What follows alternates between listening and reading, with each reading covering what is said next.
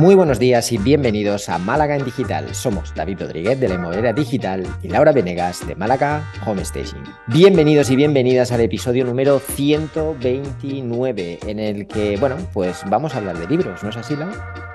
Así es, eh, porque este fin de, el 23 de abril específicamente, se celebra San Jordi en Cataluña. O sea, para que los que no somos de Cataluña ni de España, pues vamos a contar un poquito qué es San Jordi y dónde viene un poco la tradición de regalar, que se regala un libro y una rosa. Y como en catalán, tú nos vas a contar de dónde viene esta celebración y, y por qué regalamos libros y rosas. Pues eh, vale, eh, no sé si como buen catalán o no, pero la, cuestión es que hay como varias historias, ¿no? Además hemos estado comentando, hemos visto que hay como diferentes versiones.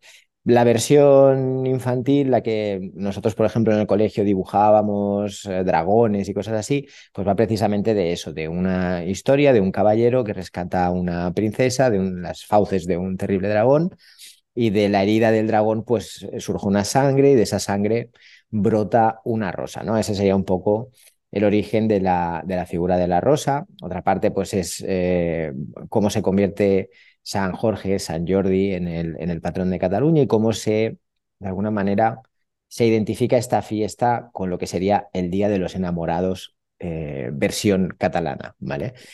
Eh, y el tema del libro pues viene a relación de lo que es eh, pues el, aniversario también de, la muerte de Cervantes o de, o de Shakespeare, ¿no? Que parece que se pusieron todos de acuerdo en hacerlo el mismo día, cosa curiosa. Pero bueno, viene un poco en relación a eso y, pues de ahí sale esta diada que es verdad que en Cataluña pues es una de las fiestas más, más celebradas y más, que tienen más repercusión del año, ¿no? Exactamente, exactamente. De hecho, la Rambla ¿no? se llena de vendedores de libros y, de floristerías ahí para las rosas. Mm, Muy bien, eh, me encantaría estar un día en Barcelona por estas fechas, te digo, ¿eh? y, vivir el ambiente. Históricamente ha sido, al menos tal y como yo lo he vivido, durante muchos años ha sido una fiesta eh, muy, muy divertida, muy sana, muy agradable de celebrar. el hecho de ver todas las calles llenas de rosas, el hecho de ver a todo el mundo tanto los que son previsores, pues por la mañana ya con las rosas y el, y el desayuno, como los que no, que a las 11 de la noche van buscando a alguien que le tiene alguna rosa todavía porque se le ha olvidado. Eh, y es, es, una, era, ha sido una fiesta eh, muy, muy bonita, a, mi parecer. ¿eh? Yo no soy mucho de celebraciones de este estilo, pero es una fiesta que siempre me ha gustado. Guay, muy bien. Pues para celebrar nosotros también el Día de San Jordi vamos a hacer algunas recomendaciones de libros. Venga. Eh, me parece estupendo. Eh, ¿Lo hacemos por temáticas? ¿Lo hacemos por...? ¿Sí? Sí, vamos a ir. Y la primera que te voy a preguntar, ¿me ibas a decir algo más? Sí, lo único que iba a decir es que aquí voy a hablar de recomendaciones de algunos libros que he leído, pero también de otros que tengo en mi lista de deseos, porque es verdad que este año, eh, bueno, me he alejado un poco de la lectura por motivos X, pero bueno, tengo varios libros que me gustaría leer y también los voy a incluir en la lista, así que adelante, empieza cuando quieras. Me gusta. Además, si alguien te quiere regalar un libro, pues... Que lo, dejamos ahí. ahí está. De emprendimiento, ¿qué libro te has apuntado? A ver, temática de emprendimiento. Voy a ir a, un clásico para mí, que además es un libro que, con el que me identifiqué mucho porque no, no me provocó un hábito, sino que reafirmó un hábito que ya estaba, estaba practicando, que es el Club de las 5 de la mañana. Es verdad que es un libro que yo recomiendo para todas aquellas personas que estén planteándose pues, modificar ese pequeño hábito de despertarse una hora más temprana, que se ha dicho mucho, que tengo más horas para, para aprovechar el día, que son las horas mejores del día en muchos casos para determinadas tareas.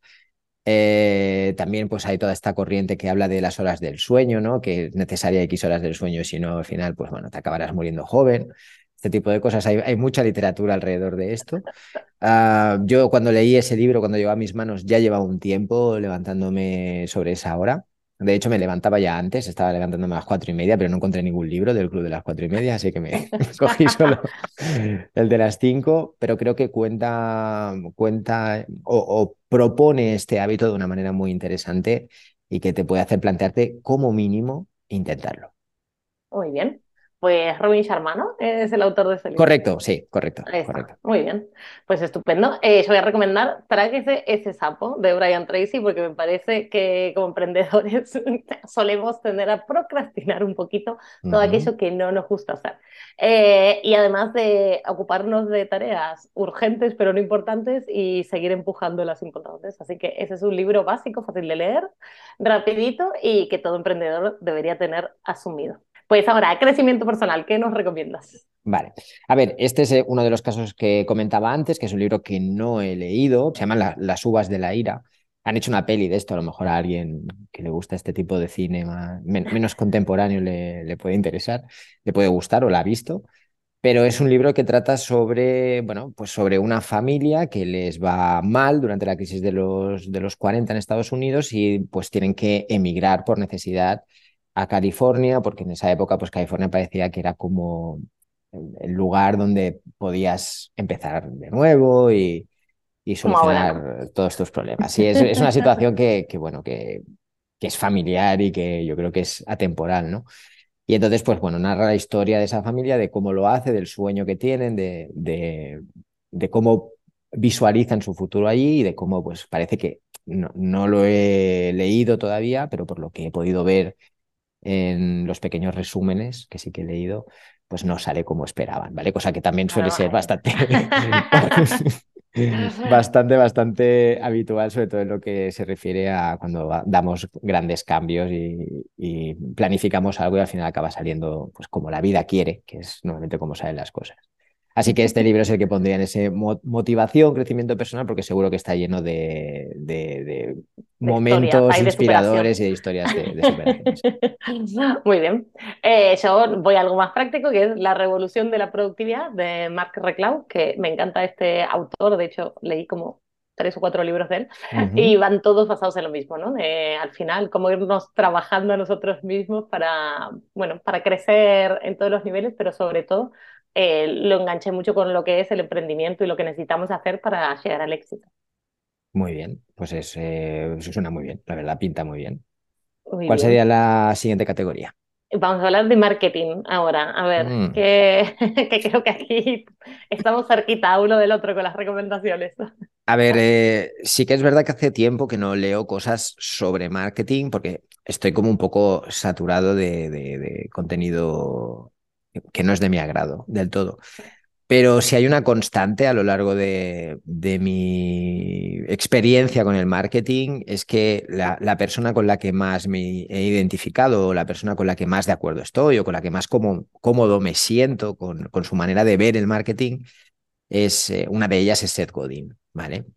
Entonces, si no has oído hablar de Seth Godin, si no sabes quién es, si esto del marketing pues te, te, tambalea un poco la cabeza porque hay tanta información que a veces pues, puede pasar, tiene un libro que es Esto es Marketing, que creo que resume, no es nuevo para nada, ni, vas a ver cosas que van, no habla de chat GPT, ni habla de cosas que van a venir, ni nada de esto, pero eh, son unas bases que yo creo que, que son interesantes conocer y creo que su perspectiva eh, debería ser una, debería tener más fuerza, ¿no? Que, que ya la tiene, no, no, es, no es un don nadie, es un peso pesado, pero creo que su manera de ver el marketing es, es la más, o de las más acertadas.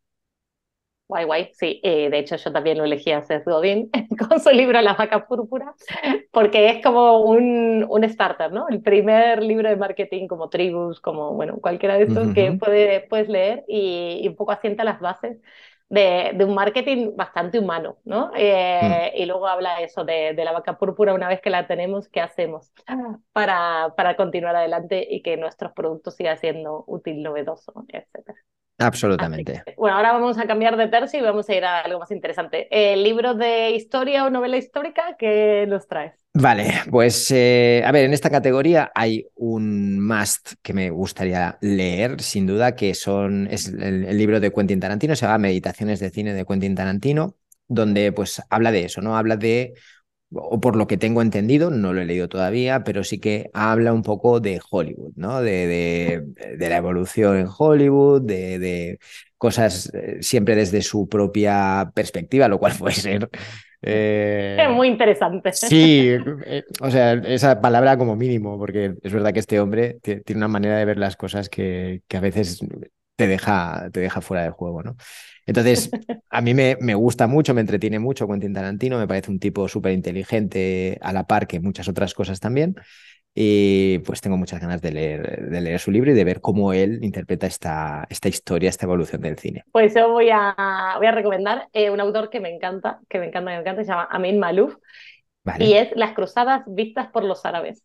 Tiene, bueno, tiene bastantes historias noveladas y en este libro resume dos siglos de, de historias de las cruzadas justamente, eh, pero vistas de, a través de, bueno, de textos históricos, eh, a través de los árabes, ¿no? Porque es verdad que nosotros al final todo esto lo hemos leído y estudiado desde el lado del cristianismo y a ver qué pasó del otro lado. Y me encanta cómo él crea ciertos personajes para todos sus libros y cómo lo vas acompañando eh, en sus aventuras y, bueno, y lo que aprendes sobre contexto histórico. Me gusta muchísimo este, este autor. De hecho, este libro es bastante antiguo, es decir, como de los 80, em, del 85 creo que es. Y, tiene un montón, ¿eh? León el africano, bueno, hay, hay un montón más que me encantan, pero este me parece que él es, como primer libro de lectura de él, es ideal. Muy bien, muy bien. Además es una historia eh, sobre la que vale la pena también tener diferentes puntos de vista, ¿no? Porque si no, al final nuestra visión del mundo acaba siendo como muy, muy túnel. Eh, pues tomamos nota entonces. ¿Y cuál sería la última categoría? Y la última, novela. Vamos a terminar con algo más liviano de leer, que no menos interesante, pero algo un poco más liviano. Y es una novela que no vas a recomendar de livianito para el fin de. Hombre, a ver, más liviano y más ligero que los hermanos Karamazov de Dostoyevsky no se me ocurre nada. que además es un, es un, libro tan liviano que, mira, si en algún momento te quedas sin tope para una puerta de hierro maciza, ese libro te lo aguanta. No, no, no, no, puede con todo.